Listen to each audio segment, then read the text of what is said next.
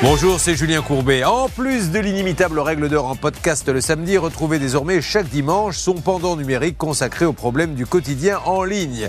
Comment naviguer en toute sécurité sur Internet, comment éviter les arnaques par mail ou par SMS qui sont légion? Et comment protéger vos données personnelles? Ce podcast répond ici à toutes les questions que vous vous posez sur les nouvelles technologies.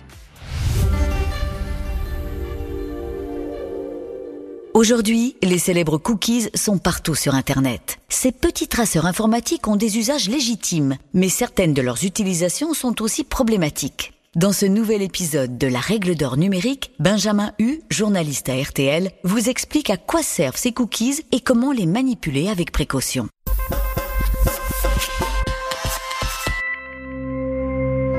Vous les croisez tous les jours sur Internet.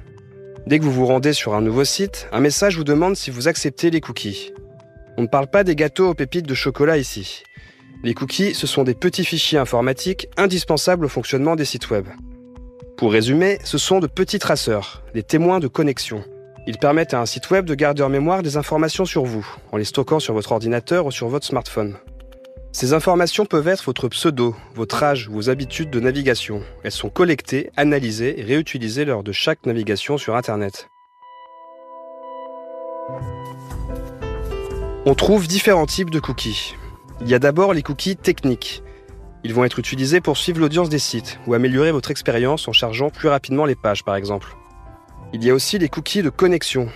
Cela sauvegarde vos identifiants pour vous éviter d'avoir à vous reconnecter lors de chaque visite sur un site. Ce sont aussi eux qui vous permettent de conserver votre panier d'achat entre deux visites d'un site marchand. Et il y a les cookies tiers, les cookies de traçage. Ce sont des cookies marketing qui permettent au site web d'afficher de la publicité ciblée. Si vous croisez des encarts publicitaires pour une paire de baskets que vous avez cherché quelques minutes plus tôt sur Google, c'est parce que les cookies publicitaires ont transmis ces informations à des agents spécialisés dans la publicité sur Internet. Ces cookies vous suivent pas à pas durant votre navigation. Ils conservent des informations sur vos préférences et sur la façon dont vous réagissez sur les sites que vous visitez. Par exemple, combien de temps vous passez sur une page, à quel moment vous cliquez sur un produit, quand est-ce que vous fermez la page?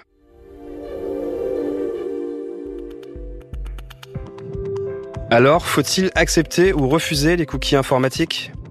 Les cookies ne sont pas dangereux par nature. Ils n'ont pas accès au contenu de votre ordinateur ou de votre téléphone. Comme souvent sur Internet, c'est l'utilisation qui peut en être faite qui peut être dangereuse. Au fil du temps, les gens se sont mis à accepter les cookies sans réfléchir. Les éditeurs des sites ont accumulé de plus en plus d'informations sur vos habitudes de connexion. Et des entreprises se sont spécialisées dans l'analyse de ces données. En les recoupant, elles ont pu déduire des informations très privées, comme vos opinions politiques, vos passions, vos goûts vestimentaires ou votre état de santé. Ces profils peuvent ensuite être échangés ou revendus aux annonceurs, qui les utilisent pour proposer des publicités en phase avec vos centres d'intérêt. Certains partis politiques les ont même utilisés pour influencer des scrutins.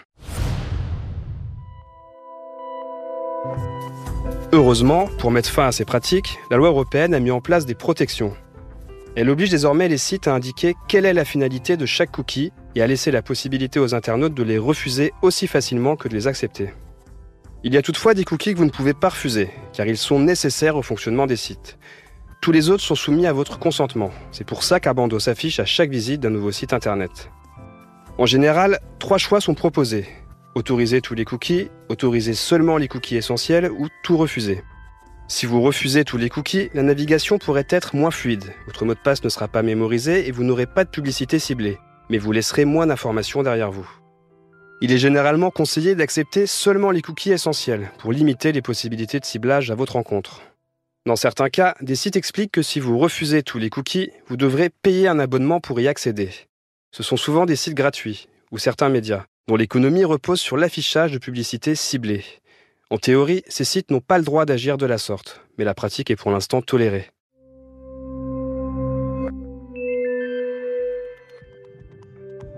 Aujourd'hui, tous les navigateurs web proposent des options pour limiter le suivi des cookies.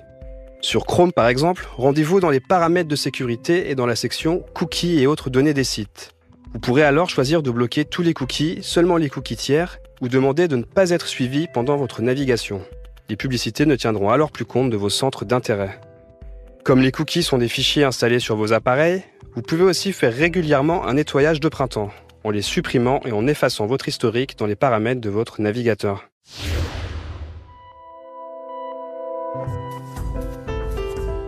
Ces dernières années, les mauvais usages des cookies ont été remis en cause par des acteurs technologiques comme Apple qui ont mis en place des outils pour limiter le suivi. Sur Mac ou sur iPhone aujourd'hui, les applications vous demandent toujours la permission pour suivre vos activités. Si vous refusez, la publicité qui s'affichera sera moins ciblée car les annonceurs auront moins d'infos vous concernant. La plupart des navigateurs web ont aussi instauré des systèmes pour limiter les capacités de traçage des cookies. Mais cela ne signifie pas que vous ne serez plus tracé du tout sur le web, car les acteurs du système ont toujours recours à des technologies alternatives. Merci d'avoir écouté le podcast La règle d'or numérique. Pour découvrir nos autres podcasts qui décryptent les arnaques du quotidien, n'hésitez pas à vous abonner à l'émission Ça peut vous arriver ou toutes nos plateformes partenaires.